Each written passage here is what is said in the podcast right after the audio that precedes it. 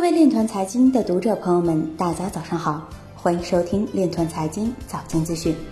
今天是二零一九年七月二十七日，星期六，农历亥年六月二十五。首先，让我们聚焦今日财经。CIS 研究员表示，印度部际委员会的加密监管报告很糟糕，似乎是临时拼凑完成的。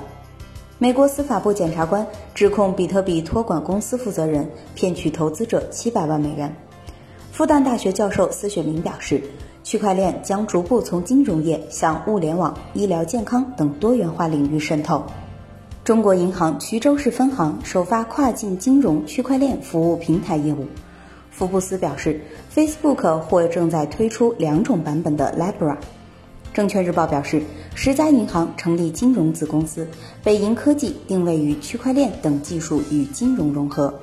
洪涛表示，数字农产品电商利用区块链等多种信息技术，可使农产品电子交易更加便利。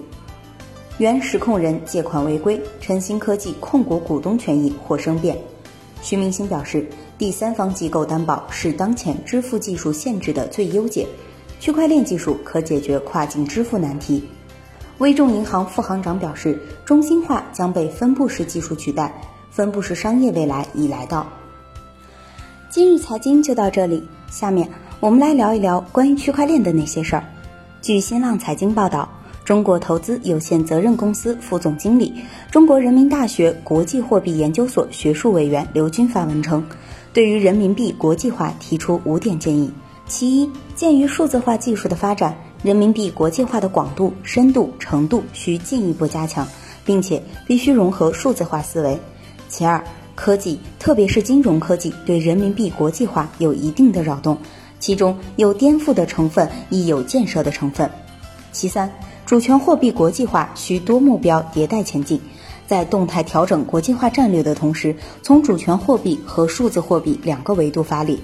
其四，多元市场参与者的培育和引进，以及多层次资本市场的建设，是人民币国际化的保证。其五。国际货币体系需要货币监管的国际协调机制，同时监管科技的与时俱进也不可或缺。以上就是今天链团财经早间资讯的全部内容，感谢您的关注与支持，祝您生活愉快，我们明天再见。